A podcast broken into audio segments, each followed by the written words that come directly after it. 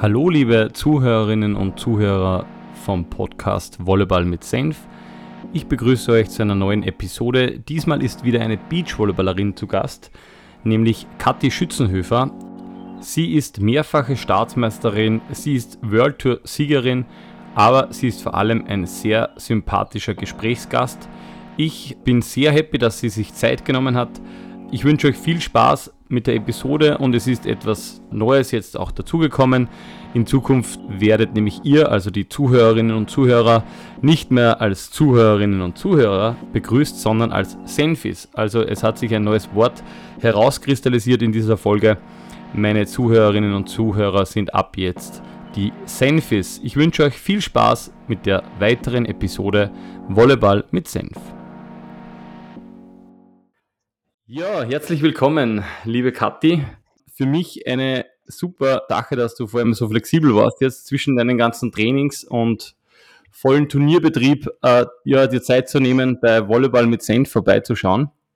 Äh, ich starte auch bei dir immer mit dem, mit dem gleichen Prozedere, mit den gleichen Fragen, und zwar, wer bist du eigentlich und wie bist du denn eigentlich zum Volleyball gekommen? Ja, hallo Peter, vielen Dank mal für die Einladung. Freut mich sehr, dass ich Gast sein darf. Ja, mein Name ist Kathi Schützenhöfer, ich bin 28 Jahre alt und ich spiele ja schon sehr, sehr lange Volleyball. Also ich habe tatsächlich an meinem siebten Geburtstag das erste Mal bei einem Volleyball-Supertraining teilgenommen, eben beim DSV Hartberg. Und ja, von da weg bin ich dem Volleyball treu geblieben, habe dann eben 13 Jahre in der Halle gespielt und mit so 15 parallel mit dem Beachvolleyball angefangen. Ja, und seit ich eben 15 bin, auch Beachvolleyball. Genau. Also lange, lange ist es her. Ja, eigentlich sehr, sehr, sehr früh. Also gerade so Ballsportarten wie Volleyball. Ja. Also wenn der Volleyball am Boden fällt, ist ja quasi ein Fehler. Das heißt, es ist nicht ganz so leicht zu lernen. Ähm, du bist aus der Steiermark, hast schon angesprochen, direkt aus Hartberg. Mhm. Das äh, bringt mich gleich mal zu der ersten äh, Frage oder zur ersten Geschichte, weil ich war letzt, letztes Jahr poltern, also ich habe geheiratet. Mhm. Ja, herzlichen Glückwunsch natürlich noch. danke, danke.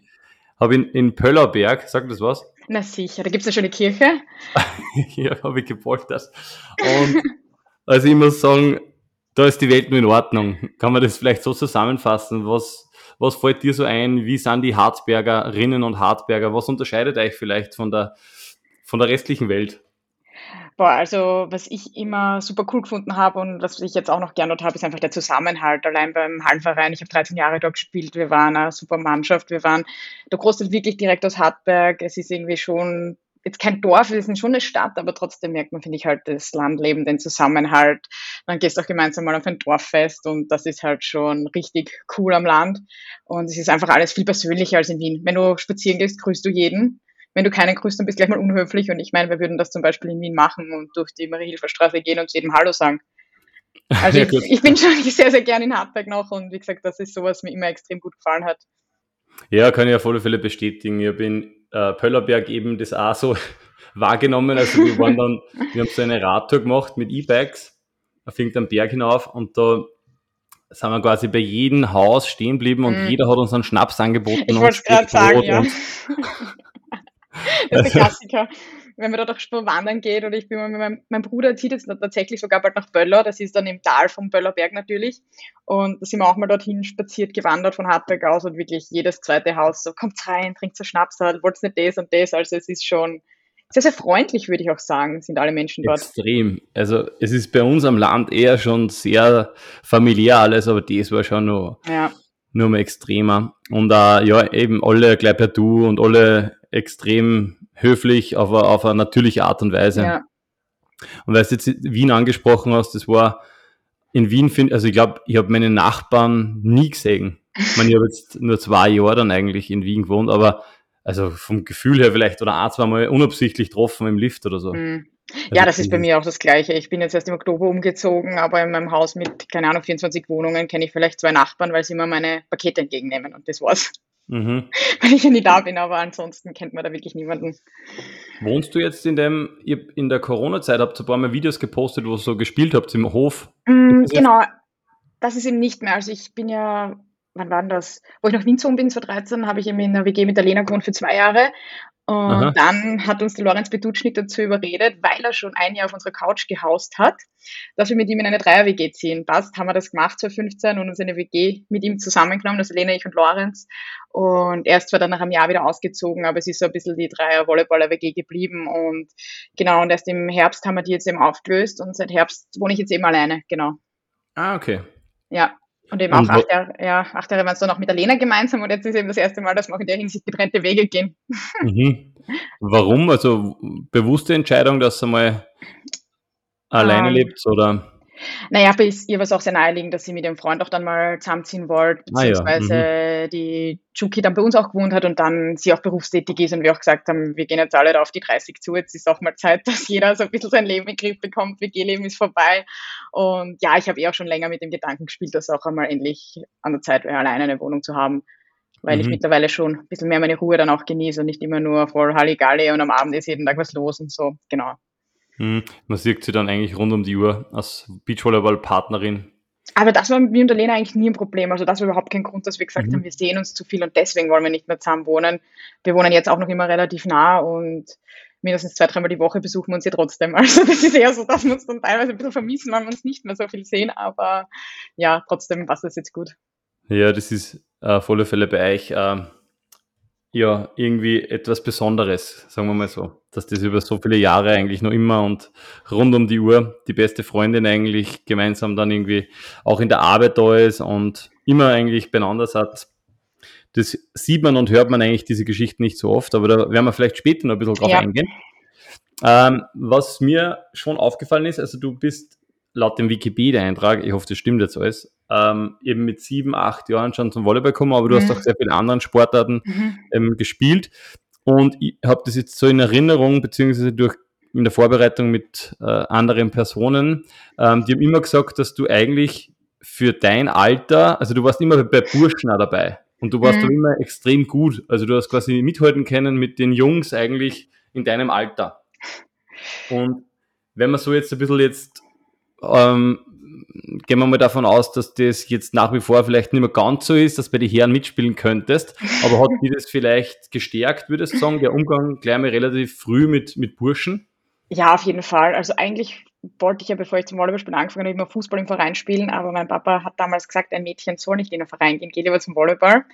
Mhm. Aber direkt neben unserem Haus haben wir einen Fußballplatz und seit ich vier, fünf war, war ich jeden Tag mit Burschen draußen Fußball spielen beziehungsweise habe dann auch in der Schule noch ein bisschen Schülerliga gespielt und ich war halt verhältnismäßig immer groß und stark für mein Alter.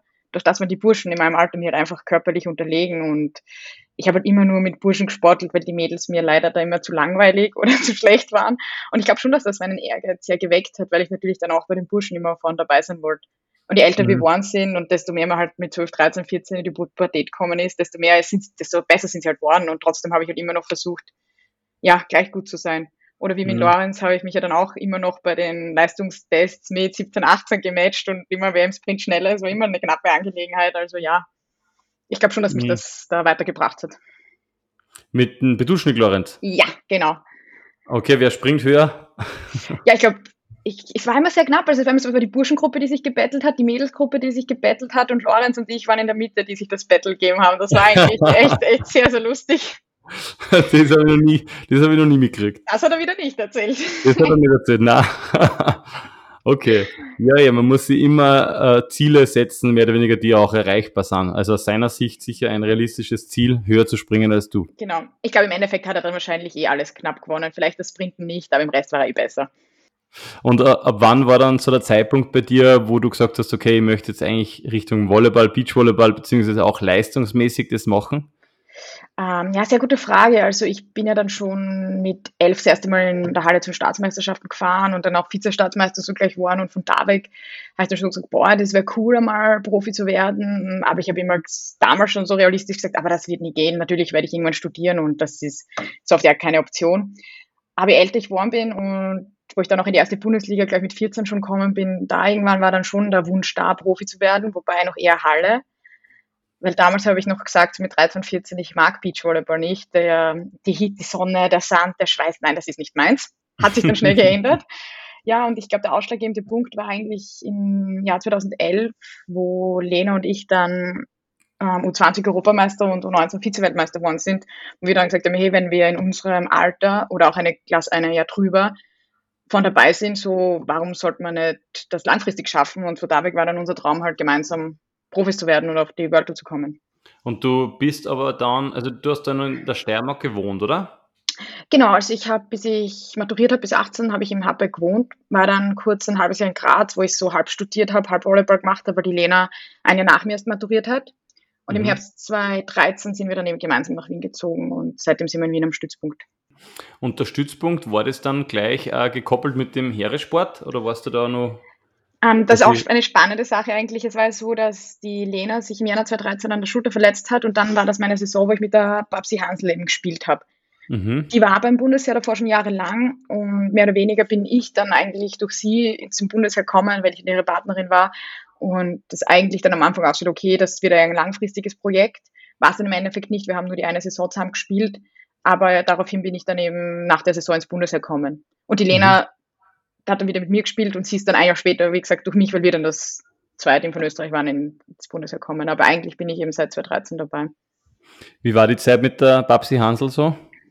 Sehr, sehr spannend. Also für mich war das, ich war damals eben 19 und für mich waren damals die Babsi, dann auch die Schweigersiste, das waren einfach noch so extreme Vorbilder und dann auf einmal kriege ich den Anruf, hey, willst du mit mir spielen? Und für mich war das so, mein Gott, kann ich einfach mal Autogramm haben und dann schauen wir weiter, also eher so in die Richtung. Und weiß ich nicht, das war für mich einfach so, das Ärgste, was passieren hätte können, habe nicht damit gerechnet. Und ja, es war eine super coole Erfahrung, ein super cooles Jahr, auch einen eigenen Trainer, den Leo zu haben, den Brasilianer, auf der World Tour zu spielen. Das war das erste Jahr. Und ich muss sagen, wir waren damals, finde ich, auch sehr erfolgreich. Wir mehrere neunte Plätze, unter anderem auch bei der WM auf der World Tour Court.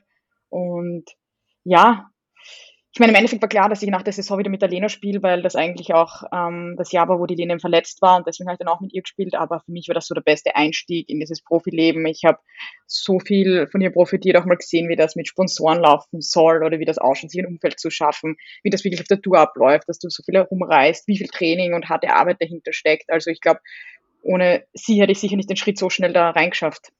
Hm, also sie war extrem professionell, ich habe ja ein bisschen mehr mhm. dann ähm, mit ihr zu tun gehabt, sagen wir mal so, oder sie kennengelernt. Ähm, und sie war da wirklich von Training bis eben, wie du sagst, Vermarktung mhm. sehr, sehr professionell. Ja, ich finde, mhm. manchmal war es ein bisschen sehr hohen Anspruch, den sie und eben der Trainer an mich gehabt haben, weil ich halt sehr jung und unerfahren war. Aber im Endeffekt mhm. ist das halt das, auf was im Leistungssport drauf ankommt. Damals habe ich mich vielleicht manchmal ein bisschen ungerecht behandelt gefühlt, aber im Endeffekt bin ich wirklich für das ganze Jahr und die ganzen Erfahrungen sehr dankbar. Wie würdest du jetzt so diesen perfekten Weg für eine Nachwuchssportlerin zeichnen, wenn du die Chance hättest? Also sagen wir mal von Schule weg bis dann mhm. wirklich zum Einstieg in das, in das Profileben. Was wäre mhm. so die, das perfekte Nest oder das, der perfekte Weg? Boah, das finde ich jetzt eher ein sehr spannendes Thema, weil ich ja finde, dass ich natürlich jetzt an, relativ an die Spitze geschafft habe in Österreich und wir sind auch international unter den Top 30. Aber trotzdem glaube ich, dass mein Weg bzw. meine Jugend alles andere als optimal gelaufen ist, was Unterstützung und Hilfe und so anbelangt hat.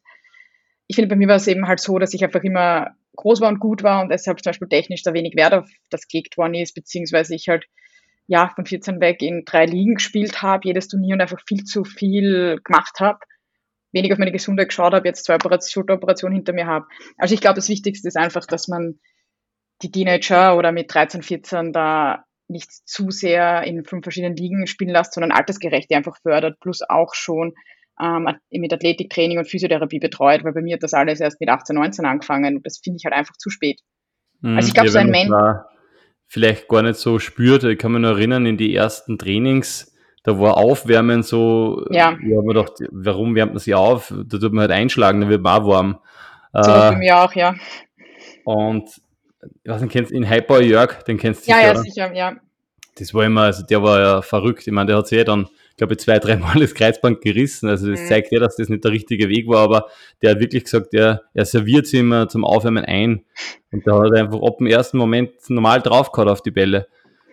Das war mhm. sicher, das hat man sicher damals auch noch nicht so gemacht oder so bewusst auf, die, auf den Körper geschaut. Ja, das war bei mir auch so. Ich meine, wir haben meistens uns auch für Bundesliga-Training getroffen, haben wir Fußball gespielt zum Aufwärmen, ohne davor was zu tun und dann haben wir Volleyball gespielt und ich meine, das ist halt, finde ich, nicht die richtige Herangehensweise. Also ich würde einfach den Mädels da früher schon oder den Jugendlichen müssen es nicht nur Mädels, Burschen und Mädels beibringen, einen bewussten Umgang mit dem Körper zu haben, dass man sich aufwärmen muss, man muss sich abwärmen, wie wichtig auch Regeneration und Physiotherapie und Krafttraining ist und dass man nicht einfach nur hingeht, den Ball nimmt und Volleyball spielt, sondern dass da halt viel mehr dazu gehört. Aber ich glaube, da bräuchte halt wirklich eine Art Mentor dafür, dass das geht. Hm. Ich glaube auch, das ist immer wichtig, dass du einen Trainer hast, der halt schon ein bisschen Ahnung hat. Und natürlich muss man sagen, die Motivation, ähm, das habe ich jetzt nicht dazu gesagt, aber die Motivation muss halt die Voraussetzung sein, ja. weil es ist einfach nicht lustig. Also Krafttraining ist jetzt nichts, wo, also sage ich mal, es gibt immer wieder Ausnahmen, aber die meisten machen. Ich muss sagen, ich mache fast lieber Krafttraining als Beachvolleyballtraining. Ich glaube, ich bin eine Ausnahme. Ernsthaft, okay. ja. Interessant. Okay, da bist du Ausnahme. Und der Kuni vielleicht noch, der Thomas Kunert, der ja, war immer sehr. Ja interessiert. Aber der Clemens Doppler zum Beispiel sagt jetzt auch, jetzt geht gar nicht mehr anders. Also er könnte nicht mehr Volleyball spielen, wenn er nicht so viel Zeit in der Kraftkammer verbringen würde oder verbracht hätte. Und ich glaube, äh, als junger oder als vielleicht junge Person im Alter von 14, 15, 16 ist das aber wahrscheinlich nicht immer der Fall. Also dass man so gerne jetzt in die Kraftkammer geht, damit man mhm. dann Volleyball spielt, weiß ich nicht. Vielleicht gibt es das eh, aber. Ja. Deswegen glaube ich, muss da halt schon ein Trainer drauf schauen und nicht den Jugendlichen einen Plan geben werden und sagen, aus Eigenverantwortung geht zweimal in die genau. Kraftkammer. Also ich glaube, da muss echt der Grundstein gesetzt werden und denen auch das Bewusstsein dafür nahegelegt werden oder auch erklären, warum machst du das. Und ich glaube, das ist halt auch bei mir zum Beispiel zu wenig passiert, beziehungsweise ich habe eh kein Krafttraining gemacht. Ich habe halt einfach gespielt. Aber das mhm. ist auch was, was mir prinzipiell ein großes Anliegen ist. Ich möchte ja schon nach meiner aktiven Karriere auch als Trainerin weiterarbeiten und vor allem, wie du wahrscheinlich eh mitkriegst, haben wir im weiblichen Nachwuchs eine große Lücke, ein großes Problem, dass da viel nachkommt. Und mhm. da wäre es mir schon ein Anliegen, wenn sich irgendwas machen lässt, dass ich da mehr als Trainerin, als Mentorin irgendwie agieren kann, um da irgendwie die Mädels darauf mhm. vorzubereiten und denen zu sagen, okay, das und das braucht sie, das müsst ihr mitnehmen und da ein bisschen vielleicht dann eine Vorbildrolle einnehmen. Vor allem, weil bei mir ja vieles auch dann nicht ganz richtig gelaufen ist, würde ich jetzt sagen du kannst da sicher sehr viele Erfahrungen dann weitergeben. Ja. Aber die, also ich, ich würde jetzt einmal sagen, im Mädchenbereich oder Damenbereich wäre es meiner Meinung nach, ich hoffe, ich lehne mich nicht zu weit aus dem Fenster, aber sehr einfach, äh, richtige Struktur reinzubringen und da wirklich viel Fokus drauf zu legen, weil ich kriege es jetzt bei uns auch sehr viel mit im Verein. Es ist eigentlich meistens so, dass eher aktiv Frauen fragen oder Mädchen fragen, wo kann ich denn Volleyball spielen? Ja. Und bei den Burschen ist eher umgekehrt, da muss man fast schon hingehen mhm. und die, die abwerben von einer anderen Sportart oder so. Das ist auf jeden Fall der Fall. Ich glaube, dass eher das Problem in Österreich ist, dass eben zu viele Mädels, also alle gehen natürlich mal in die Halle und es viele Hallenvereine die Mädels nicht für Beachvolleyball freigeben wollen. Und ich glaube, da ist auch ein bisschen das Problem, dass da eben die Hallentrainer dann oft nicht erlauben, dass sie beachen gehen oder dass sie zu einem, weiß ich nicht, oder dass sie zu einem Nachwuchsturnier fahren, weil sie sie halt auch in der Halle brauchen, weil oft Mädels im Alter von 14, 15 schon in der Bundesliga gebraucht werden, was einfach halt sehr, sehr früh ist. Mhm. Ja. Ja, das ist natürlich schon ein Thema. Die, ähm, du hast gesagt, du möchtest in die Trainerausbildung gehen. Hast du da vielleicht schon äh, was begonnen? Ja. Oder? Nein, ich habe auf jeden Fall einen Übungsleiter gemacht. Ähm, letztes Jahr, na, vorletztes Jahr habe ich dann den Beach-Instruktor angefangen, habe ich dann aber abgebrochen, weil ich dann doch die Europameisterschaft gespielt habe. Das war mit meiner Schulter-OB so, wo ich gedacht habe, ich kann die EME nicht spielen, mache die Ausbildung war dann fit und habe halt die Ausbildung abgebrochen. Aber sobald es wieder angeboten wird, mache ich die auf jeden Fall nach und möchte dann auch noch danach den, die Trainerausbildung machen zum Beachtrainer. Mhm. Was hättest du beruflich, glaubst eingeschlagen, wenn es nicht jetzt Volleyballerin oder Beachvolleyballerin um, geworden wäre? Ich glaube, ich wäre schon in den Wirtschaftsbereich gegangen. Ich habe auch vor knapp zwei Jahren einen Master in Business and Administration abgeschlossen. Mhm. Ja, genau. Was eben eh in Richtung Marketing Management ist. Und ich glaube, das war schon so meine Richtung geworden. Ich habe damals direkt nach der Schule auch mit einem BWL-Studium angefangen Genau. Mhm. Also wo genau es mich dann hin verschlagen hätte, kann ich nicht sagen, aber schon die Wirtschaftsrichtung auf jeden Fall. Und wie war das so in der Schulzeit und dann im Studium? Hast du das alles relativ easy gemacht oder war das äh, mit der Anwesenheit immer ein bisschen ein Problem? Ja, das, die Anwesenheit war ein Problem, aber ich habe mir sehr, sehr leicht dann in der Schule und die Lehrer haben sich immer ein bisschen rumgeschimpft, so du bist eh nie da, du fehlst das halbe Jahr, aber trotzdem habe ich großteils immer nur eins gehabt in der Schule und von dem her war es dann nie ein Problem. Also mhm. Also ich habe mir da, auch im Studium habe ich mir eigentlich immer relativ leicht getan. Und würdest sagen, dass das auch ein, ein, wesentlicher Punkt wäre, dass das Schulsystem, weil das ist jetzt immer wieder ein bisschen aufgetaucht und bei mir persönlich war das auch ein Thema, ähm, dass das Schulsystem, wenn du jetzt keinen Sportzweig quasi speziell wählst, mhm. dass das eigentlich nicht für Spitzensport gemacht ist in Österreich? Oder was ist so deine Meinung dazu? Mhm. Ja, ich finde es schwierig. Ich finde, bei mir in der Schule war es halt so, dass wir dann in der Schule zweimal Volleyball und einmal Turnen gehabt haben und ich am Abend halt ins Hallentraining gegangen bin. im Endeffekt war das weit weg von einer Akademie oder einem professionellen Training, weil das Niveau in unserer Schule einfach komplett unterschiedlich war. Und ich glaube, ich habe das jetzt eh mitgekriegt, dass in Wien es auch jetzt eine Schule gibt, wo du am Vormittag halt Zeit hast zum Trainieren, dann über Mittag ein paar Stunden Schule hast und dann auch mal ins Training kannst. Ich glaube, das ist ein ganz guter Ansatz. Mhm. Aber ich finde es dann halt immer schwierig, wenn die Jugendlichen schon viel zu viel trainieren, weil ich finde, es sollte halt auch nicht die schulische Bildung drunter leiden. Und wenn die dann nur mal vier Stunden, nur fünf Stunden Schule am Tag haben, ist das halt mhm. auch sehr wenig. Ja, Deswegen, das ist eben ein schmaler Grad oft, dass man das entscheiden ja, müsste. Wobei, ich finde, es ist trotzdem was anderes, wenn jetzt zum Beispiel Schülerinnen und Schüler etwas nebenbei machen und andere mhm. halt nicht, weil die Zeit natürlich zum Lernen und so weiter muss mhm. ja irgendwann einmal, der Tag hat halt nur 24 Stunden. Und da ist, ja. ist oft das Problem, dass man das nicht integriert im Sinne von, ja. okay, da zwischen 9 und 11 Uhr vielleicht Zeit für den Sport, für Musikinstrument, zum Zeichnen, also einfach mhm. diese, sage ich mal, neben den Hauptfächern diese Fächer zu stärken, ich glaube, das wäre schon auf alle Fälle eine Lösung. Es muss ja nicht immer Sport sein, es kann ja auch was anderes sein, aber. Ja, ich will schon ein System, eh, wo man sich, keine Ahnung, wo man sich ein, wie gesagt, entweder Sport oder Musik oder BE aussuchen kann und nicht jeder muss genau. alles machen, weil jeder, jedes Kind, jeder Jugendliche hat seine Begabungen, dass man sich da mehr mhm. so seine Klassen aussuchen kann, die man belegt oder die man nicht macht. Also ich glaube, es Richtung so ein Schulsystem, was eben die Stärken mehr stärkt und nicht, mhm. wo man seine ganzen Schwächen immer wieder aufgezeigt bekommt, weil vielleicht ist man der super Sportler, aber ich kann dafür einfach nicht zeichnen, muss es aber dafür trotzdem jede Woche zwei Stunden machen. Mhm. Wäre es, glaube ich, besser, man investiert die Zeit in das, was man wirklich gut kann. Ja, das sehe ich auch so. Und die, ich sage jetzt nicht, dass man es gar nicht machen muss. Also ich glaube, man muss ja. auch Fächer natürlich absolvieren, die vielleicht jetzt nicht unbedingt, wo man nicht Experte ist oder Expertin. Natürlich, man, man kann jetzt nicht Mathe weglassen, weil ich sage, ich kann nicht rechnen. Natürlich mache ich das dann und gehört dazu. genau, ja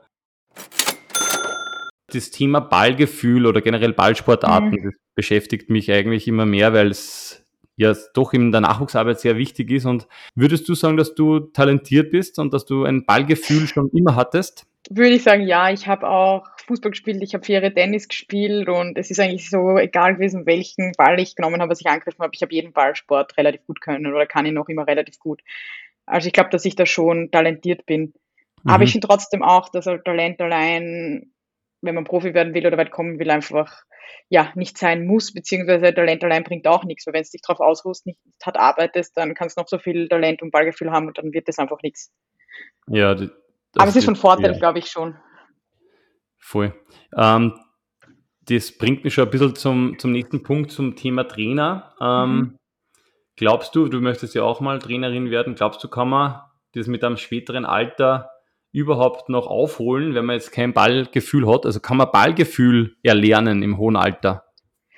Ich finde, hohes Alter ist halt die Frage. Die Frage, ja, stimmt. Was, Was ist hohes Alter? Alter? Was würdest du jetzt sagen? Sagen wir 15, 16? Also ich glaube, wenn die Athletik, weil ich finde, Beachvolleyball geht immer mehr in einen athletischen Sport. Also ich glaube, wenn du mit 15, 16 trotzdem einen sehr, sehr guten Athleten hast, kannst du dem schon zwei, drei Jahre Zeit geben, um die Grundtechniken und das zu erlernen. Aber wenn, finde ich, dann der einfach ansteht und es einfach nicht weitergeht, ich glaube, dann, ja, ist es, glaube ich, schwer, wirklich komplett Volleyball oder den Ballsport zu erlernen. Also ich glaube, so ein minimales Ballgefühl ist, glaube ich, schon nötig. Ja. Mhm. Das glaube ich auch, klar. Ja. Was würdest du sagen, was kannst du, was du nicht trainieren musst? Im Volleyball? Mhm. Was kann ich, was ich nicht trainieren muss? Ja, ich glaube, ich habe einfach einen extremen Spielwitz und ich check das Spiel einfach gut und das habe ich immer schon gehabt oder dass ich oft einfach intuitiv Bewegungen lesen kann vom Gegner und deswegen an der richtigen Stelle stehe und ich meine, da gehe ich nicht hin und sage, ich trainiere jetzt Intuition am Feld, sondern ich glaube, das habe ich echt ziemlich gut drinnen. Ja, du bist jetzt eher natürlich eine Verteidigerin, ähm, aber das ist, glaube ich, auch was, was man am Block sehr schwer trainieren kann. Ja. Also man kann, glaube ich, trainieren, wie hoch man ist, man kann Sprungkraft trainieren, man kann von mir aus auch das Greifen trainieren, dass man rübergreift mhm. auf die andere Seite. Aber wann man springt, warum man wie springt, dass man den Gegner beobachtet, ich glaube, das ist was, was sehr schwer zu trainieren ist. Und ja, in der Verteidigung wahrscheinlich nur schlimmer. Also nur schwieriger. Ja, ich finde, Verteidigung hast du zwar diese bisschen mehr Zeit, bis der Ball bei dir ist als beim Block, aber ich glaube auch entweder. Auch später, weil du halt weiter weg bist, oder? Ja, aber entweder, glaube ich, tust du dir, also kannst du gut Bewegungen lesen und hast ein gutes Gespür, wo der Ball hingeht, oder du lernst es, wie gesagt, an und dann kannst du natürlich die Block-Defense-Strategien ausführen, so Fake-Moves hinten machen, aber ich glaube wirklich, dieses Lesen ist schwer zu erlernen. In einem gewissen mhm. Grad kann man sicher alles ein bisschen erlernen, aber zu 100 Prozent ist es, glaube ich, echt schwer. Gibt es Trainer, die das ähm, würdest du sagen, bei dir forciert haben? Also, oder ist das ein Thema im Training? Wenn du deine ganzen um, ähm. Trainer mal hernimmst, haben die das mit geübt, auch am Block, das intuitive Reagieren und das gefördert? Block kann ich jetzt schwer sagen. Ich bin nie am Block. Ich darf nicht am Block. Ich habe ein Verbot. Aber du kriegst ähm, es ja theoretisch mit, jetzt ob ihr ja, solche Übungen zum Beispiel gemacht habt. Also bei Leno und mir ist es schon oft so, dass wenn wir zum Beispiel auch manchmal keinen Block-Defense-Strategien spielen, aber trotzdem nichts blocken und verteidigen, dass wir dann einfach sagen, hey, mach du frei am Block, ich mach frei in der Defense. Mhm. Und zu, wie soll ich sagen, echt fast zu 80 Prozent blocken und verteidigen wir dann mehr, weil wir beide intuitiv agieren. Mhm. Beziehungsweise ich mir dann viel leichter tue, weil manchmal versteife ich mich dann so, keine Ahnung, Linienblock, ich muss jetzt in der Diagonale stehen, dass ich dort felsenfest stehe und dann nicht mehr viel verteidige, also wenn ich ein bisschen eher mich mir das Spiel anschaue, schaue, was die Angreiferin tut. Also ich spiele auch viel lieber, wenn ich weiß, ich bin einfach frei und ich kann so auf die Art machen, was ich will. Funktioniert mhm. nicht immer natürlich, aber ja, und unser Trainer hat uns da auf jeden Fall, der Blessel Martin, zu 100 Prozent immer das Commitment gegeben und gesagt, hey Mädels, wenn ihr abseits von der Taktik was anderes seht, bitte macht es, ihr seid alt genug, ihr seid erfahren genug, ich vertraue euch das und das finde ich echt super cool, dass ja, wir da eben diese Freiheit haben. Mhm. Ja, das, ich weiß nicht genau, warum das bei mir so im Kopf drinnen ist. Bei den Damen ist das echt so oft gewesen und ich habe die Eva Freiberger, habe ich das auch gefragt im Podcast. Mhm. Warum Damen oder sehr oft ist es so, dass Damen alleine trainieren, also da, zwei Damen mit einem Trainer, keine Gegenspielerinnen. Ja. Und oder vielleicht ist es gar nicht so oft, aber irgendwie, wenn man bewusst drauf schaut, fällt dann das sehr oft auf, dass das so der Fall ist. Ähm, vielleicht kannst du noch mal ganz kurz sagen, warum das so ist aus deiner Sicht oder mhm. ist das vielleicht nicht der Fall? Ist das von meiner Seite eine falsche Wahrnehmung? Ähm, naja, bei uns ist es schon so, dass wir viel zu zweit trainieren, aber aus gezwungenermaßen. Wir haben einfach wenig Trainingspartner bzw. Trainingspartnerinnen. Mhm. Wir sind zurzeit nur, also Lena und ich und die Klingels im Nationalteam und wenn die beiden eben nicht da sind, haben wir sozusagen keine Trainingspartner. Im Winter im mhm. Techniktraining finde ich es manchmal auch cool, zu zweit zu sein, weil du dann mehr Zeit hast, wirklich mit der Partnerin abzusprechen, wie wir zum Beispiel gewisse Pässe spielen. Ähm, aber jetzt im Sommer haben wir echt die letzten Wochen und Monate versucht, uns sonst immer Männer ins Training einzuladen, weil einfach, wie gesagt, wirklich niemand in Österreich ist, der mit uns trainieren kann. Und das hat die deswegen, Eva eben auch angesprochen. Ja. ja, die Eva war jetzt sogar gestern bei uns im Training, das war jetzt immer super cool, aber ich meine, ich weiß mhm. ja, dass die Eva auch keine Trainingspartner sonst hat, aber du weißt ja auch, wie die, wie die Beachvolleyball-Sicht auf der Damenseite zurzeit ausschaut. Es gibt einfach kaum Teams und deswegen haben wir mhm. halt kaum Trainingspartner und ich glaube, deswegen sieht man uns auch oft oder häufiger zu zweit trainieren als die Männer, weil wir einfach keine Partner haben. Das ist es eher, würde ich jetzt mhm. sagen. Das war immer so. Also du, nur mal ja. vielleicht für die für die Senfis, die mhm. Community. Äh, ab, jetzt, ab jetzt nennen wir sie Senfis. Ähm, die wissen das ja vielleicht gar nicht. Du hast ja schon mehrere Trainer gehabt. Also damals bei der Hansel äh, war es der Leonardo Lorenzo, der Silva genau. dos Santos oder keine Ahnung. Genau, wie sehr, ja, ich glaube, das ist richtig ausgedrückt, ja. Ja, genau. Äh, also kurz Leo. Dann hast du den äh, Alexander Pritzel gehabt. Nein, nein, da waren noch Zwischenschritte. Dann habe ich den Gerhard, Mar na, Gerhard Maronde, der war nur für ah, eine ja. Saison, 2014. Tut mir leid, und den, den Stefan Hömberg hast du eigentlich auch gehabt, im Nachwuchs, oder? Ja, aber der war fast mehr der reine Erhard für uns zuständig. Also Stefan okay. und ja. Rainer. Dann nach dem Gerhard Maronde war noch, habe ich nochmal mit der Lena gemeinsam den Leo gehabt, 2015 und 16. Ja. 2017 habe ich mit der Steffi gespielt, da mit Steffi Schweiger. Da mhm. habe ich den Danny Wood als Trainer gehabt, einen Spanier. Dann den Alexander Britzel. Ja. Und dann den Martin Blessel. Genau, also es sind schon sehr viele Trainer da in meiner Karriere gewesen. Hat er so beinahe nie gehabt? Nein. Okay. Vielleicht ein, zwei Trainings hat er mal von uns übernommen, aber nein, eigentlich nicht. Mhm. Es würde mir nämlich jetzt ein bisschen zum nächsten Spiel bringen, die Trainer und die mhm. Trainerzitate, weil ja doch jeder Trainer so ein bisschen eigene. Oh Gott, ich weiß nicht, ob ich da gut bin, aber okay. Ähm, es gibt jetzt aber, also ich, ich nenne dir jetzt einmal die Trainer, die da in Frage kommen. Mhm. Weil sonst ist es zu schwer. Also es mhm. gibt quasi den, in dem Pool ist jetzt der Alexander Britzel, mhm. der Leo, mhm. der Harald Dobeiner, Mhm. Dann aus dem Fußball der Hans Krankel, mhm. der Jürgen Klopp. Dann mhm. gibt es noch den Peter Kleimann und den Antonic aus dem Tennis. Okay. Aber ich, ich hüfte da immer wieder. Also du musst es jetzt nicht auswendig merken. Aber ich kenne wenigstens alle, das ist schon was. Das ist immer ein Vorteil, genau. Ich lese dir jetzt einfach ein Zitat vor und du sagst ja. einfach, wer die, also welcher Trainer könnte das gesagt haben. Okay. Das erste Zitat ist, na na, wenn der andere nichts zusammenbringt, dann nicht ein Servicefehler nach dem anderen. Harry Dubeiner. Richtig. Ja. Es war nämlich in dem Spiel, das hat der Hörl ja verzählt, der Julian Hörl im ja. zweiten Podcast, wo er quasi so viele Servicefehler gemacht hat und der Harry dann diesen Auszucker gehabt hat in Fürstenfeld. Vielleicht kennst du das Video. Ich kenne das Video. Okay. Also sehr stark von dir. Dann ein weiteres Zitat. Ich kann einem großen Spieler beibringen, Volleyball zu spielen, aber ich kann einem kleinen Spieler nicht beibringen, zu wachsen. Alexander Pritzel? Na? Aber im Volleyball, das sind nicht immer ja. so wen haben wir noch gehabt im Volleyball? Ähm, Alexander Britzel, Leo oder Peter Kleinmann? Ah, Peter Kleinmann, glaube ich. Was klingt ja, ganz lang Peter, ja. Sehr gut, im ORF-Interview, weiß nicht, vor 20 Jahren. Spannendes Zitat. ja, voll. Aber es stimmt ja ein bisschen, oder? Na eh, eh, recht hat er. Ja, ich finde, wenn ja. er so Aussagen gemacht hat oder Zitate, die waren immer, haben schon immer was gehabt, ja, das hat schon immer gestimmt. Ja. Und jetzt ein weiteres. It is not a Wish-Konzert. Hans Krankel. Na? Uh, Jürgen Klopp. Ja, sehr stark. Super. Dann, jetzt werden es eh immer ein bisschen weniger. Ähm, es muss irgendwen geben, der etwas dagegen hat, dass sich Kinder bewegen. Ah, Peter Kleinmann.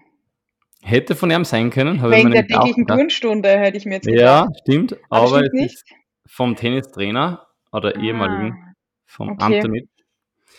Aber es, ich habe mir dann auch gedacht, das hätte wahrscheinlich der Peter Kleinmann auch sagen können. Ja, stimmt. Ähm, zwei, glaube ich, bleiben noch über. Wobei eins ist jetzt ganz leicht Boa Kiparayu, wenn man es richtig hat. Boa Kiparayu. ja. Ich würde mir auf den Leo tippen. Hey, wie kommst du auf den Leo? Das habe ich das eine oder andere Mal während einem Training oder während einem Match von ihm natürlich gehört. oder drei Jahren zusammenarbeite und bleibt das hängen. Das hat er auf alle Fälle sehr gern gesagt. Ich glaube, es ist was ziemlich Schlimmes, also vielleicht muss ich es rauspiepsen. Ja, ich würde es nicht übersetzen auf Deutsch. Lassen wir es lieber so. Ja, nicht. Und jetzt bleibt nur mehr das beste Zitat überhaupt über. Zum Schluss musst vorne sein, nicht bei nur beide. Das habe ich auch des Öfteren vom Axel gehört, natürlich. Alex Pritzel würde ich jetzt mal sagen. Richtig, auch, aber auch das stimmt, ja. Ja, na, der hat auch immer sehr gute Weisheiten für uns parat gehabt.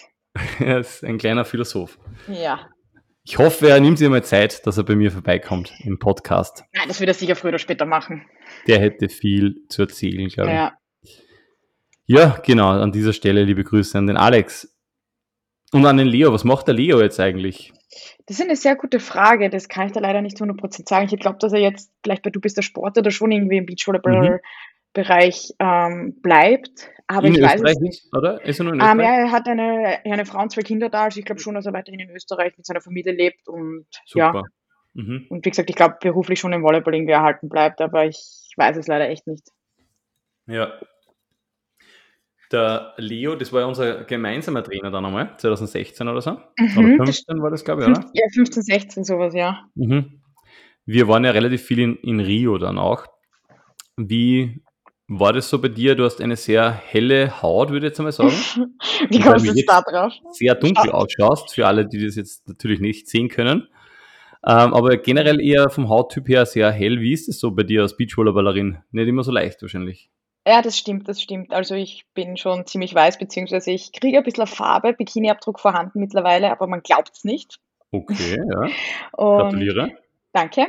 Na, Gute ist, in Brasilien gibt es ja Sonnencreme bis Lichtschutzfaktor 100 oder was weiß ich und natürlich jedes Mal, bevor ich rausgehe, wird von oben bis unten eingeschmiert, nach, vor jedem Training nachgeschmiert und ich muss sagen, mittlerweile bleibe ich großteils sonnenbrandfrei.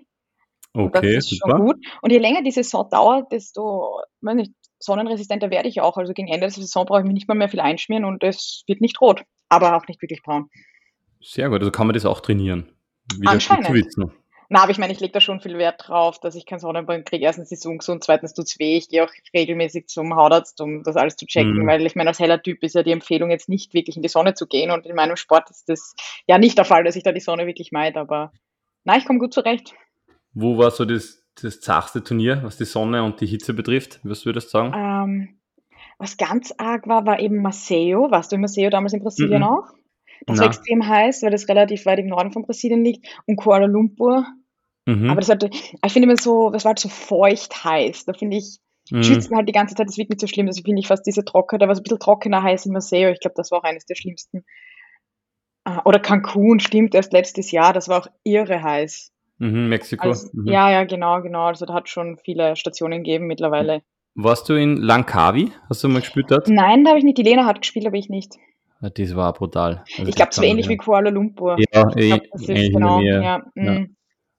Na, voll, also das sind schon Gegenden. Ja, da sollte man eigentlich wahrscheinlich dann gerade in deiner Situation abseits vom Spielen ähm, möglichst die Sonne vermeiden, oder? Ja, das auf jeden Fall, aber das haben wir schon im Nachwuchs beigebracht. Zitat Stefan Hömberg, Beachvolleyballer sind Schattenkrieger. Kannst du dir das noch erinnern? Also Ja. meine, wir würden uns jetzt nie in die Sonne legen zwischen Spielen oder natürlich, du spielst in der Sonne, wärmst auf und dann geht's in Schatten ins Hotelzimmer zurück, natürlich. Genau, und ein wichtiges Zitat, was du jetzt wahrscheinlich dir wieder zu Herzen nehmen wirst, ähm, immer Spielkleidung im Handgepäck mittransportieren. Oh Gott, ja. Hat er auch gesagt, der Stefan Heimberg. Ja, der dürfte ein weiser Mann gewesen sein. Nachdem ich Oder ich noch gemacht habe und wir heuer unser Gepäck verloren haben, bin ich wieder drauf gekommen, wie wichtig es ist, Spielkleidung dabei zu haben. Darum wollte ich das jetzt eben genau ansprechen. Ja, ich- Das ja. ist ja euer passiert, du hast das in einem anderen Podcast schon erzählt, gell? Genau, genau. Das zweimal, oder? Bei einer Reise das Gepäck nämlich Ja, das war ein bisschen, eigentlich ein super cooler Trip, der ein bisschen im Horrortrip geendet ist. Na, wir waren heuer, genau, wir sind nach Rio geflogen, zwei Wochen auf Trainingslager und von Rio dann weiter zu den ersten beiden Turnieren nach Daxcala oder wie man es ausspricht und Rosarito, beides in Mexiko. Mhm. Dann ist am Weg, wir sind dann von Rio über Bogota nach Mexico City geflogen und anscheinend ist unser Gepäck in Bogota hängen geblieben, weil die dann dort irgendwie gesagt haben, hey, das Flugzeug war zu schwer, wir haben das Gepäck wieder ausgeladen. Sind wir halt in Tlaxcala ankommen, was halt drei Stunden Fahrzeit, glaube ich, auch nochmal von Mexico City war und unser Gepäck war nicht da. Es war dort ziemlich, es ist über 2000 Meter gelegen, durch das war es sehr, sehr hoch. Es war kalt, wir haben nichts zum Anziehen gehabt. Ja, und unser Gepäck ist einfach nicht ankommen. Und wenn sich die Organisatoren von der FWB nicht so drum bemüht hätten, uns extra unser Gepäck vom Flughafen zu holen, hätte es die Airline uns nie vorbeigebracht. Drei Tage später ist es kommen.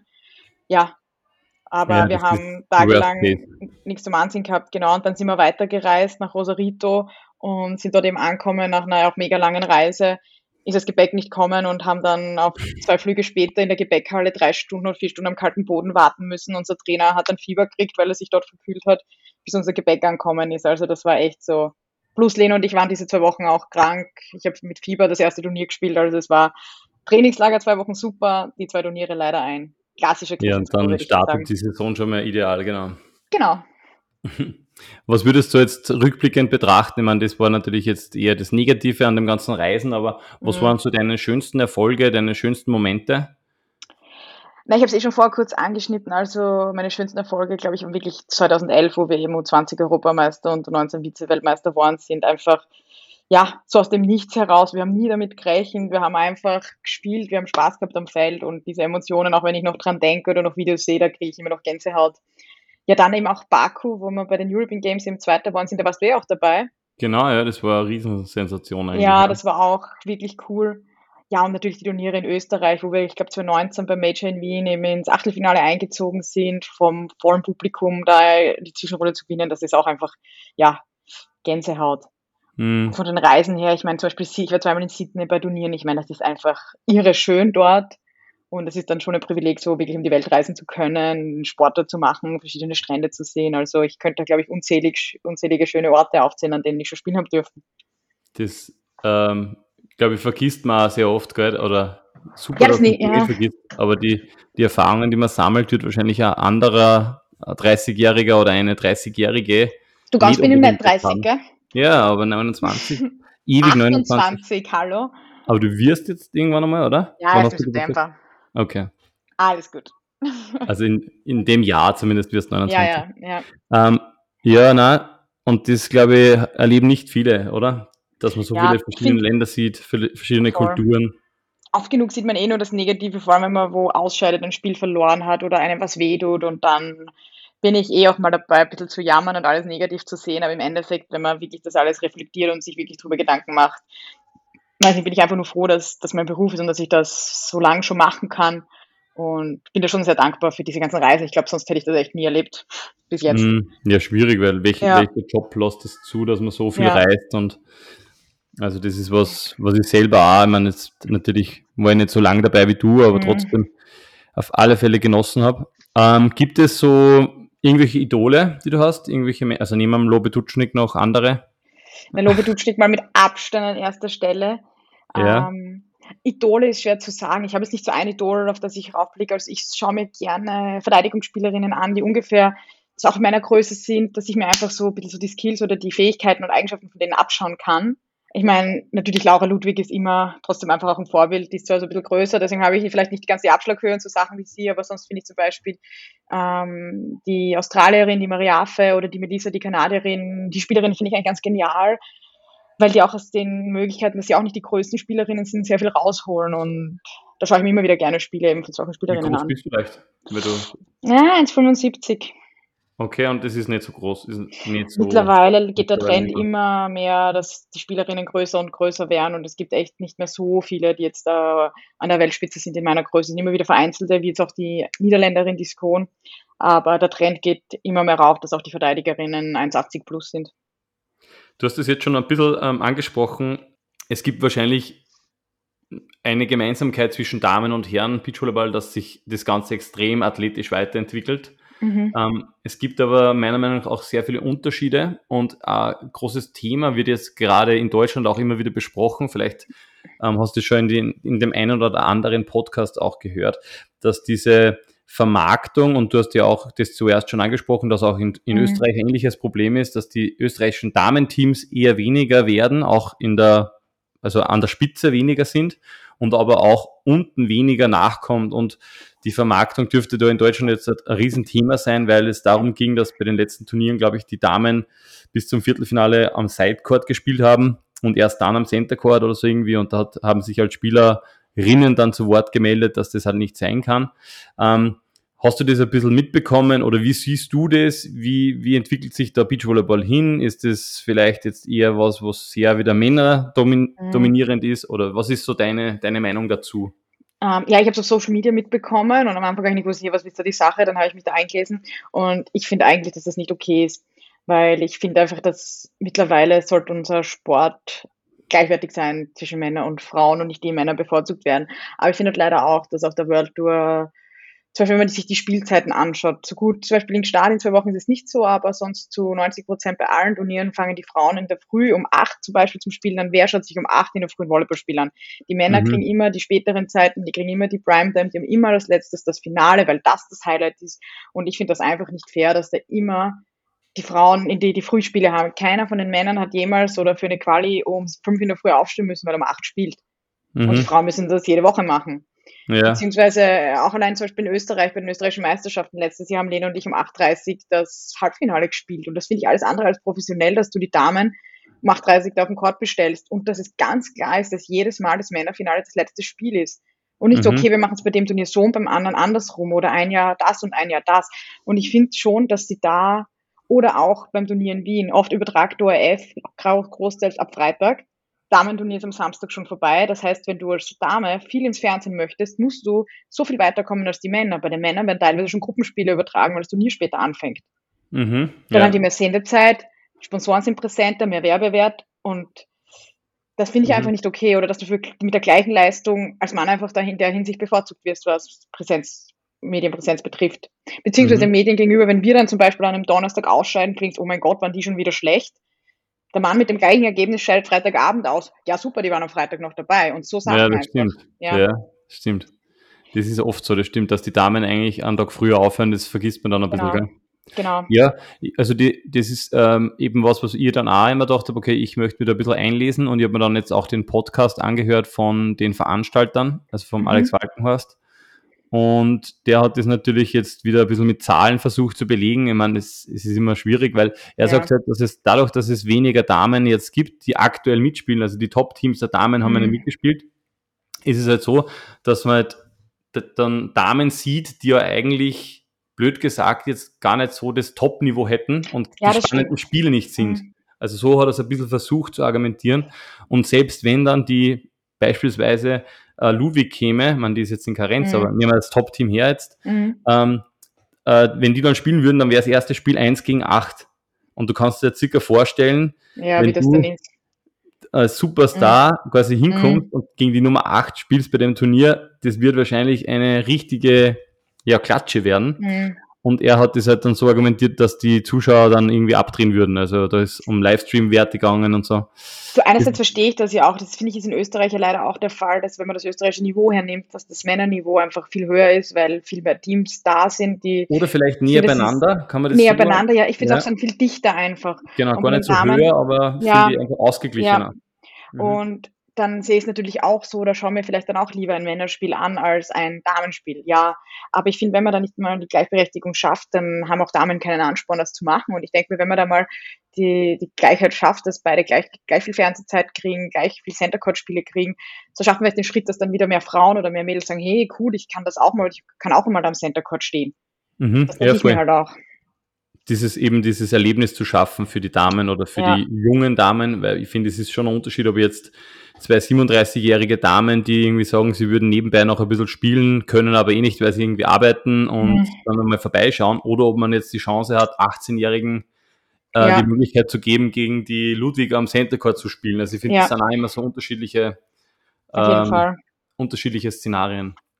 Und mir bringt es ein bisschen zu einem weiteren Spiel. Ich hoffe, du bist ein bisschen ein, eine Gamblerin. Ich spiele sehr gerne.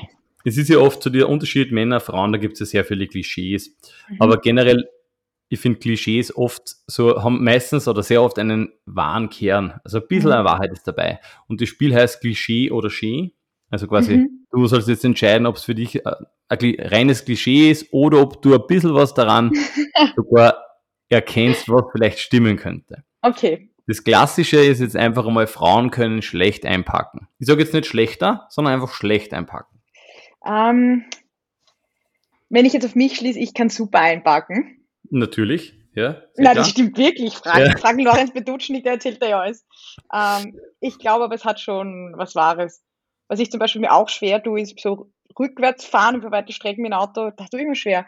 Und ich kann ich mir schon vorstellen, dass Frauen große, vielleicht ein bisschen schlechteres räumliches Vorstellungsvermögen haben als Männer und dass es daran liegt, dass sie schlechter einparken und dass es, glaube ich, schon einen wahren Kern hat. Mhm. Okay, lass es so stehen. Männer können schlecht kochen. Na, das würde ich nicht sagen. Das ist ein Klischee. Okay.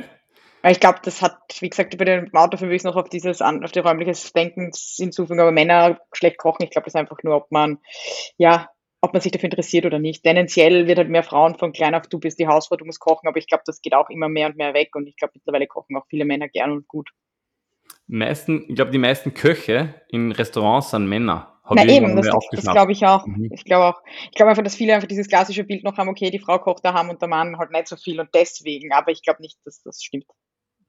Okay. Und generell jetzt bitte, es ist zwar nicht gegendert, aber ich meine beide, mhm. Österreicherinnen mhm. und Österreicher, ne, formulieren wir es vielleicht so, mhm. haben keine Siegermentalität oder Siegerinnenmentalität. Das glaube ich stimmt nicht.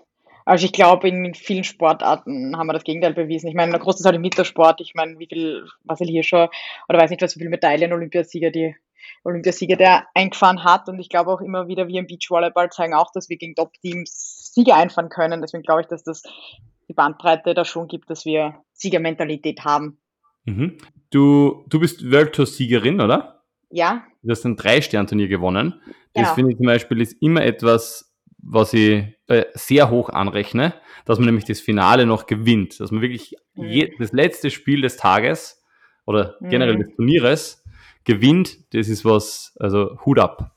Das können Danke. nicht viele, viele behaupten. Ich glaube, es gibt generell, seid ihr die einzigen? Ähm, die drei Sterne. Ja, nein, die, die Ein-Stern-Turniere haben da ein bisschen. Ein-Stern haben dann viele gewonnen, ja, genau, genau. Das stimmt. Also, wo die World Tour dann in diese ein bis fünf Sternen aufgelistet worden ist, haben wir auf einmal schon einige World Tour-Sieger gehabt, aber ja. ja. Genau. Das stimmt. Ich würde sagen, ab zwei Sternen kann man es dann werten. Weil zwei ja, Sterne ich weiß gar nicht, ob Erma Risso Zeitelwaller mal was gewonnen hat. Ich weiß es nicht. Ich weiß auch nicht. Also der Hörl hat jetzt natürlich ähm, was gewonnen. Ein, ja, ja, das Future haben sie gewonnen, genau. Ja, aber der hat auch in Baden, glaube ich, einmal gewonnen, oder? Ja, stimmt, in Baden haben Lena und ich auch mal, ich meine, das war ein Stern, das haben wir auch mal gewonnen, aber hm. ja, lässt sich jetzt darüber streiten, was jetzt wirklich ein Wörtersieg ist und was nicht. Ja, das stimmt. Aber drei Sterne ist auf alle Fälle äh, ein toller Erfolg. Danke. Dann ein weiteres Klischee oder vielleicht Schien. Deutsche haben keinen Humor. das ist auch ein Klischee. Also wir haben vor allem das Beach ein paar deutsche Freunde und da rennt der Schmäh schon. Also die aber Deutschen, anders. die ich jetzt kenne. Bisschen anders, ja. Aber trotzdem Humor, würde ich sagen. Okay, ja, Danke. Wien ist die schönste Stadt der Welt. Heute, oder lebenswerteste Stadt zumindest, aber die schönste Stadt der Welt, würdest du sagen? Ja, auf jeden Fall. Warst du schon mal in Rom? Ja, bei der WM vor kurzem. Ah ja, oh stimmt. Blöde Frage. Ja, wir haben, wir haben auch die Stadt ein bisschen angeschaut. Das eine haben, da haben wir eh Zeit gehabt zur Sightseeing. Wunderschön. Also ich habe nicht so viel gesehen, aber schon sehr, sehr schön. Aber ich finde halt trotzdem Wien auch, ich meine, hat Rom auch einiges, aber einfach mit der Donau, mit diesen ganzen Grünflächen, mit den ganzen Parks, trotzdem die Sauberkeit. Also das ist schon sehr, sehr viel, was für Wien spricht. Wie war Rom? Also die WM, vielleicht können wir es ganz kurz ein bisschen. Ähm, also ich muss sagen, nachdem Lena und ich spielerisch heute noch nicht ganz so performt haben, war die WM spielerisch sehr, sehr gut von uns. Leider nicht die beste Auslosung bekommen. Allein mhm. schon mit unserer Gruppe, dass wir als Pool Vierten dann eben China dazu gekriegt haben, wo ja, fast aber irre, dass ihr überstanden habt, überhaupt die Gruppe. Nee, und das war unser erstes Ziel, nur die Gruppe mal überstehen, dann Zwischenrunde E gegen Paraguay gewonnen und dann auf die Nummer 1 vom Turnier treffen, ist bitter. Mhm. Aber wir haben, wir waren das einzige Team, das den Weltmeisterinnen einen Satz abgenommen hat.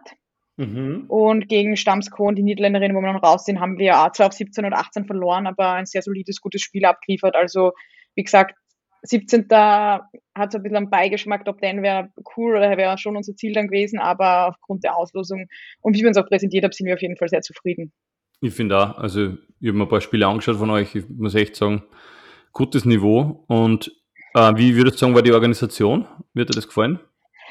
Puh, zweischneidig. Also es war, der Center Court war richtig groß und cool und alles, leider nicht ganz so voll. Sidecourts mhm. waren zum Spielen super, wenig Tribüne, aber an und für sich das Foro Italico ist einfach ein, eine beeindruckende Anlage. Und mhm. auch die mhm. Players Area und das Catering waren super dort, super gutes Essen. Was ein bisschen blöd war, ist, dass das Hotel echt weit weg war, also eigentlich nur 20 Minuten, aber der Verkehr in Rom teilweise 40 Minuten bis eine Stunde gefahren und das finde ich halt einfach zu weit. Mhm. Und Essen ist zum Beispiel auch nur bei den Courts, ja, und das ist halt dann einfach, du kannst nicht am Tag dreimal hin und her fahren, weil du das Essen brauchst und spielst, dann sitzt sechs Stunden im Bus. Mhm. Genau, das war ein bisschen so der böse Beigeschmack. Aber ansonsten super organisiert, sehr hilfsbereit alle, hat alles gut geklappt. Mhm. Und jeden Tag Pizza dann im äh, Players-Zelt, oder? Natürlich, vor dem Spiel, nach dem Spiel nur Pizza. Na, ich habe hab gar keine Pizza dort gegessen. Was, ehrlich? Ja, wobei ja. in Rom ist ja nicht so gut, muss man sagen. Die ja, ich, ich liebe halt schon Pizza, aber ich habe mich zusammengerissen, dass ja. keine Pizza wird. Aber ich war ja jetzt vor kurzem in Rom und ich muss sagen, die Pizza mm. hat mich eigentlich ein bisschen enttäuscht. Also es ist jetzt nicht die Pizza, die ich so gern habe. Es ist meistens eher ein bisschen ein dickerer Rand, sehr seitlich und ich mag eher so alles ein wenig dünner, aber. Ach, dann wäre das aber meins, weil ich, ich, wenn ich was von der Pizza überlasse, ist immer eher das Innere und der Rand wird immer aufgegessen. Ja, dann bist du eine. Dann hätte ich Pizza essen sollen, du sagst mir jetzt zu spät. Pizza Fanatikerin. ähm, ja, klassisches Klischee, das man auch immer wieder hört. Franzosen können kein Englisch. Kannst du aus deiner Erfahrung heraus sagen, das stimmt? Ähm, ich muss sagen, die, die Spieler können Englisch, aber ich finde nicht ganz so gut wie der Großteil der anderen Europäer. Aber sie können Englisch. Okay, und natürlich ein Klischee, das sich seit Jahren schon ein bisschen etabliert. Peter Egelseer hat ein leicht, hat ein leicht anzunehmendes Service. Ähm, das ist kein Klischee, das stimmt. Na Peter, das ist so lange her, das ist deine aktive Karriere, weil ich kann mich nicht mehr ganz so auf den Service erinnern, aber ich glaube, es war sehr gefährlich. Das hat jetzt deine Expertise das ein bisschen abgewertet, aber okay, es ist deine Meinung. Sorry. Okay, ja, okay, na, ist anscheinend äh, eine Wahrheit. Ja, dann möchte nur ein bisschen, ich weiß nicht genau, ob das ein Thema ist, worüber du sprechen möchtest, können wir es uns dann mhm. gerne auch zensieren oder rausschneiden, aber die Liebe. Mhm. Ähm, du hast ja deinen Freund oder mehrere vielleicht sogar schon kennengelernt über die Partneragentur Flolo, die seit mehreren Jahren. Genau, genau. Hat er das der Lo erzählt? Ich möchte keinen, darf meinen Informanten nicht nennen. Okay, bitte erzähl weiter, ja. Ja. Ähm, genau, und die Partneragentur Flolo, die macht ja nicht nur äh, Partnervermittlung, die bieten mhm. ja auch Trainings an und mhm. äh, selber sind sie auch aktiv am Feld und die haben aber auch dafür gesorgt, dass du jetzt die jetzige Liebe deines Lebens mhm. kennengelernt hast. Wie ist denn das zustande gekommen? Ja, das ist eigentlich eine sehr schöne Geschichte. Am Ende, letztes Jahr Ende September war Matze ein Flolo Beach Camp und sie haben mich halt als Trainerin eingeladen gehabt und wie du ja weißt, was ich schon erwähnt habe, dass ich eh gern irgendwann mal mehr ins Trainerbusiness einsteige, ist was so Pause passt. Ich bin auf den Matze mitgefahren als Trainerin und dann war halt ein sehr, sehr netter Teilnehmer, der da, glaube ich, ich weiß nicht, ob er ein Auge auf mich geworfen hat und ich auf ihn eh schon. Also rein optisch haben wir uns, glaube ich, schon relativ attraktiv gefunden. Und dann haben die beiden Burschen, also der Flo und Lo, ähm, beidseitig versucht, das halt einzufädeln. Und ich glaube, am, eher am letzten Abend war dann halt da so ein Lagerfeuer, was natürlich super romantisch, klischeehaft, was weiß ich, hat ähm, Lo sich den Platz neben mir geschnappt. Inzwischen hat Luki heißt mein, meine bessere Hälfte, hat sich der Flo den Luki geschnappt und so sagt, du, der Lo geht da gleich neben der Kathi weg, setz dich zu ihr und jetzt brat er ein bisschen rein und die ist eh super leiwand und das wird schon. Passt. Luki kommt schon halb auf mich zu, Lo geht weg, Platz ist frei, passt, Luki kommt zu mir und dann haben wir da echt drei Stunden halt am Lagerfeuer geplaudert. Ich muss so sagen, in einer Runde von 50 Leuten ums Lagerfeuer, also war jetzt mhm. nicht so, dass die Zweisamkeit beim ersten Date sozusagen. Ja, auf jeden Fall hat es mir dann gleich von diesem Abend beziehungsweise von diesem Camp weg ziemlich angetan gehabt und ich glaube auch umgekehrt und dann, ja, haben wir uns in Wien halt relativ schnell wiedergesehen. Ja, sehr cool. Also ähm, auf alle Fälle einmal vorbeischauen bei Flolo Beach Camps. Ja, wenn ihr Single seid, sehr empfehlenswert, schaut zu ja. Flolo vorbei. Ja, Hat der, der Lo oder der Flo dann die Gitarre herausgepackt wahrscheinlich und ein Solo gesungen, oder? Ähm, die beiden haben nicht gesungen, aber ich glaube, die Carrie war das auch eine Camp-Teilnehmerin, die kann wunderschön singen, Gitarre raus. Also es war ja schon schönes Ambiente, würde ich sagen. So stellt man sich das vor. Und wie ist das jetzt äh, die Beziehung? Also wie kann man sich eine Beziehung mit einer Beachvolleyballerin so vorstellen? Ja, also es läuft sehr, sehr gut und durch das, dass der Luke in seinem Job großteils auch flexibel ist, war er heuer in Teneriffa und in Rio im Trainingslager mit. Bei der WM war er jetzt auch dabei und er lebt eben auch in Wien, im gleichen Bezirk sogar wie ich. Zufällig hat sich alles gut ergeben. Und mhm. das heißt, wir wohnen mit dem Rad fünf Minuten auseinander. Von dem her sehen wir uns schon sehr, sehr viel. Mhm. Und ja, wie gesagt, das ist echt, wo wir uns dann kennengelernt haben, alles sehr, sehr schnell gegangen und wir waren ja beide schon gleich mal ziemlich hin und weg voneinander und es ist ja wirklich wunderschön und sehr harmonisch alles mit ihm und für das, wie viel ich unterwegs bin, sehen wir uns viel. Mhm, und super durch das, dass er, wie gesagt, auch auf Trainingslager und so mitkommen kann und jetzt auch wieder gesagt hat, du im Winter, ich bin eh wieder dabei, wurscht wann, sagen wir einfach, ich nehme die Zeit. Und ja, da habe ich schon, ja, Boah, da bin ich. Das ist eine super ja. Sache, wenn du da wirklich flexibel bist als Partner. Voll. Und dann ist es natürlich für ihn auch nicht schlecht, wenn er an verschiedene Beachvolleyball-Strände in der Welt seiner Partnerin zuschaut. Ich glaube, da gibt es schlechtere Situationen. Ja, der ist ja auch, er spielt ja eben hobbymäßig, sonst wäre er auch mhm. nicht beim Camp ja dabei gewesen und er ist auch ein großer Beachvolleyball-Fan und von dem her taugt es ihm halt auch voll, da dabei zu sein und mir zuzuschauen oder auch mal mithelfen, ein bisschen Bälle sammeln oder mal ein Service bei uns zu machen und so. Also er ist da echt ja voll dahinter und unterstützt mich auch super. Also na, das klappt sehr gut. Cool, es freut mich, dass du ihn gefunden hast. Ich hätte jetzt noch vier schnelle Fragen. Ähm, die erste mhm. schnelle Frage, also wenn das noch geht bei dir, bist du mhm. voll konzentrationsfähig? Ja. Sehr gut. In welcher Situation wünschst du dir, dass du wer anderer wärst? Also Beachvolleyball bezogen. Ähm, ich glaube, wenn ich zu viel unter Seidot-Druck stehe. Okay, also wenn du quasi sehr viele Bälle äh, durch Service bekommst. Also sie servieren. Genau, und vielleicht da nach zwei, drei nicht gemachten Sideout irgendwie keine Lösung finde, da wünsch, würde ich mir vielleicht wünschen, dass ich die ärgste Sideout-Maschine wäre. Okay, ja. Und wer wärst du da gern? Wer wäre ich dann gern? Ähm, Deine Partnerin?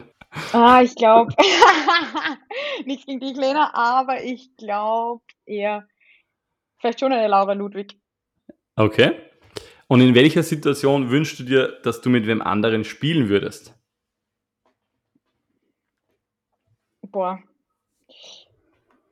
Also ich glaube, maximal kommt mal der Gedanke auf, wenn, keine Ahnung, die Lena, weiß nicht, fünf Beine hintereinander verkackt, aber realistisch gesehen wünsche ich mir das eigentlich nie, weil ich einfach zweimal die Erfahrung gemacht habe, mit einer anderen Partnerin zu spielen und ich seitdem noch mehr weiß, was ich an meiner Partnerin habe und wie cool das alles mit der Lena ist. Also ja, das Einzige, was ich mal gern machen würde, wäre hinter der Brandy zu verteidigen.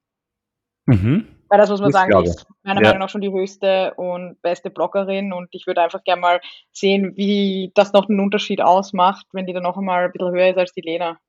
Ja, vor allem, ich habe jetzt wieder zugeschaut, aber im Finale, die macht, also wenn ich das vergleiche bei den Herren mit dem Moll, die, die mhm. machen alle, die guten Blocker machen die Augen auf mhm. und schauen während dem Angriff eigentlich fast den Ball, also wie soll man sagen, in die Augen kann man nicht sagen, aber die, die schauen den Ball an. Mhm. Also das ist unglaublich, was die nachgreifen, also nachgreifen im Sinne von der Ball fliegt vielleicht irgendwo weg und sie versuchen mit den Händen die Bälle nur zu erwischen. Also Voll. Also das ist eine Eigenschaft, die kaum wer hat. Und ich finde, für eine Frau steht sie so extrem lang in der Luft Ja. und so stabil. Also das ist wirklich irre, was die davon abzieht. Das ist Voll. echt oft eine One-Woman-Show, meiner Meinung nach. Genau so ist ja, finde ich auch. Genau.